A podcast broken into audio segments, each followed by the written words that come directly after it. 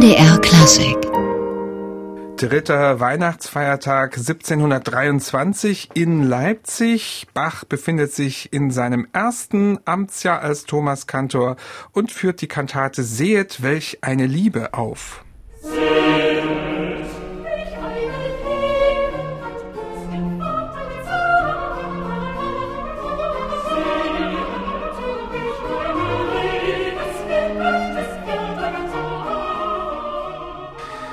Das ist ein Stückchen aus dem Eingangschor gewesen, aber Michael, ich möchte erstmal ganz allgemein fragen, was waren das für Weihnachtstage für Bach in seinem ersten Weihnachtsfest in Leipzig? Wahnsinnig viel Arbeit, oder? Stress pur. Erster, zweiter, dritter Weihnachtsfeiertag muss er jeweils Früh- und Nachmittag in Thomas- und Nikolaikirche mit den Thomanern eine Kantate und teilweise noch mehr Figuralmusik aufführen.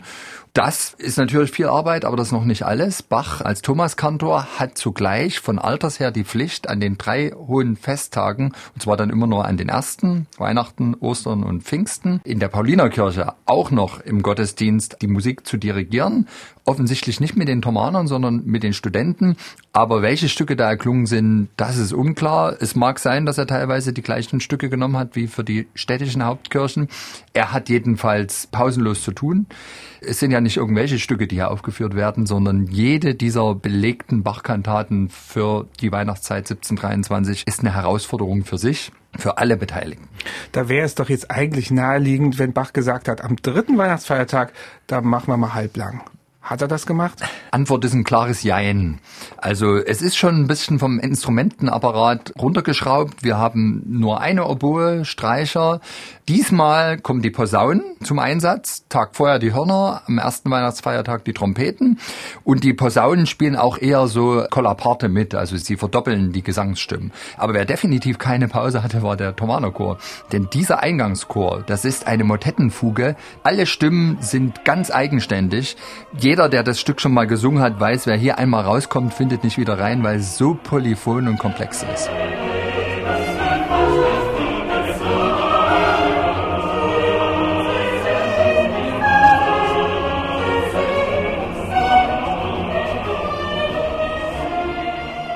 Ich könnte mir hier sogar gut vorstellen, dass Bach möglicherweise nur die Creme de la Creme Besetzung hat aufrauschen lassen. Wir wissen, dass er innerhalb dieser 54 Thomaner so eine besondere Truppe hatte, die sogenannte erste Kantorei, die acht besten Sänger. Vielleicht haben die im Kern diese Kantate gesungen und vielleicht hatten dann die anderen eher frei. Aber ein Stück was hoch anspruchsvoll ist und was nicht erst ab dem Tag vorher geprobt werden konnte. Also das lief auch noch alles parallel. Schauen wir mal auf den Text, auf das Libretto und da fällt eine große Ähnlichkeit zur Kantate des Vortages auf.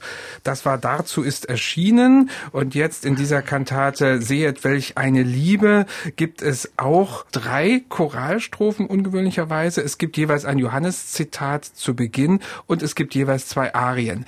Was können wir daraus denn an Konsequenzen ziehen? Na, vor allem eine. Offensichtlich war hier der gleiche Textdichter am Werk.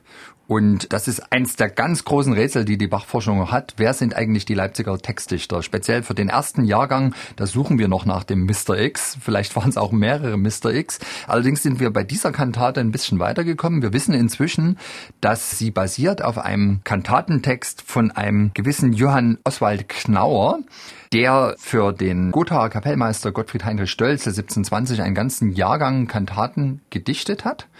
Und dieser Text erscheint hier, allerdings mit kleinen Abweichungen. Also das heißt, Bach hat sich diesen Text genommen aus Gotha, aber hat ihn seinem Leipziger Textdichter vorgelegt, der ihn teilweise verkürzt hat und teilweise auch ein bisschen in den Metaphern noch geschärft hat. Irgendwie muss es so gewesen sein, Bach hat vielleicht diesen Text in Gotha identifiziert, als interessant und hat seinem Leipziger Textdichter Mr. X gesagt, will ich, will ich kürzer und jetzt sieh mal zu, dass du für den zweiten Weihnachtsfeiertag auch noch ein Stück entwirfst, was formal dem ganz ähnlich ist. Allerdings in der Grundaussage ganz anders. Wie ist denn jetzt die Grundaussage? Wir hatten einen Tag vorher die Schlange und den Teufel, also den Kampf Jesu gegen das Böse. Was ist heute die Essenz? Es geht um Liebe, Bernhard. Die oh. Liebe Gottes gegenüber den Menschen und den schönen Umstand, dass durch die Geburt des Gottessohns wir von den Sünden befreit sind, aber uns zugleich der Weg ins Paradies, in den Himmel wieder offen steht. Und das ist eigentlich sehr lutherisch. Also Luther hat sich ja auch in seiner ganzen Theologie bemüht, den Menschen die Angst vor dem Sterben zu nehmen, weil eben im Jenseits nicht der Teufel, das Fegefeuer und die Sünde wartet. Das ist alles Schnee von gestern, sondern die Liebe Gottes und Jesus Christus. Und deswegen, so paradox das klingt, wird hier tatsächlich in dieser Kantate auch stark artikuliert, dass wegen der Geburt des Gottessohns und seiner Ankunft auf Erden wir ganz froh und glücklich sein können, dass nach unserem Tod der Himmel auf uns wartet und wir das eigentlich gar nicht so richtig erwarten können, dass wir dann eben irgendwann mal im Himmel sind und Jesus selbst begegnen werden. Und wie hat nun Bach liebevolle Musik daraus gemacht? Und mich würde natürlich besonders wieder interessieren, was ist für dich die musikalische Stelle dieser Kantate? Über den Eingangschor haben wir schon kurz gesprochen, aber ich kann mir denken, es gibt ja noch andere musikalische Sätze, die sehr beeindruckend sind. Also ich bin ganz verliebt in die Sopranarie. Das ist überhaupt die erste Arie in dieser Kantate, nachdem schon der Eingangschor und zwei Choräle gesungen worden sind. Der Text lautet, was die Welt in sich hält, muss als wie ein Rauch vergehen. Und Bach wählt hier die Besetzung mit einer Solo-Violine, die wirklich ganz, ganz virtuos den Soprangesang begleitet. Und immer, wenn von dem Rauch die Rede ist, Sechzehntelketten so nach oben spielt, die dann im Nichts vergehen.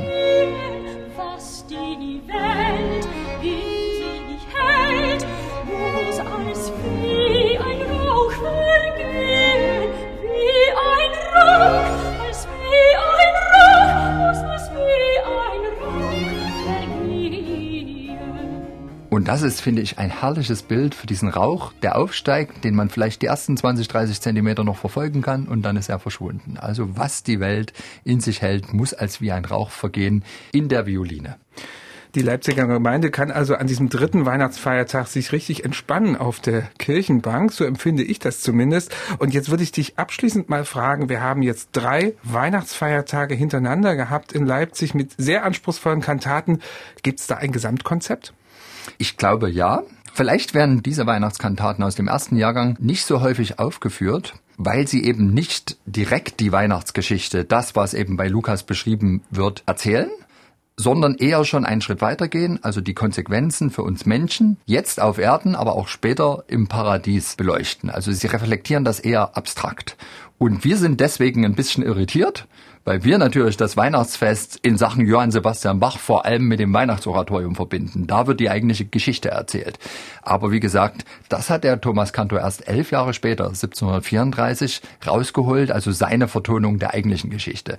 Seine Premiere in Leipzig, sein erstes Weihnachtsfest, hat er eher mit dieser stark reflektierenden Vertonung eines dann doch in sich sehr schlüssigen Zyklus geliefert. Also kurzum, eine schöne Alternative zum Weihnachtsoratorium, wenn es mal darum geht, zu überlegen, überlegen, was bedeutet es eigentlich für uns, dass Gottes Sohn auf Erden gekommen ist. MDR Klassik